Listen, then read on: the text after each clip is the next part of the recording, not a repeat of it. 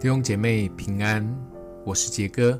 每天三分钟，我们一起来领受马太福音十八章十九到二十节。我又告诉你们，若是你们中间有两个人在地上同心合意的求什么事，我在天上的父必为他们成全。因为无论在哪里有两三个人奉我的名聚会，那里就有我在他们中间。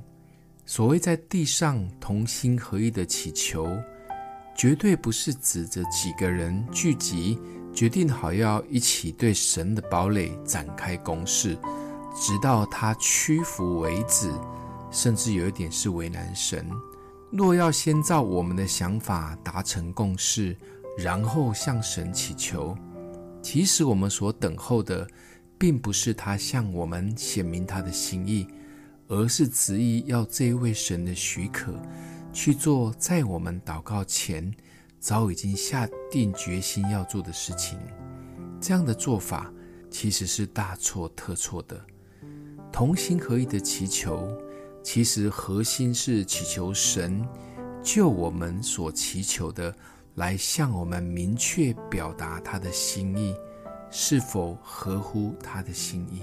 在地上同心合意的祈求，并不是抓着神，甚至命令神，好像仗着人多要神屈服，而是应该是一个意识明确、受圣灵道德本性规范的祷告。这样的祈求，才是与我们的天赋全然相合的祷告，好不好？让我们想一想，我对上帝的祷告是站在我的角度。还是站在天父的心意呢？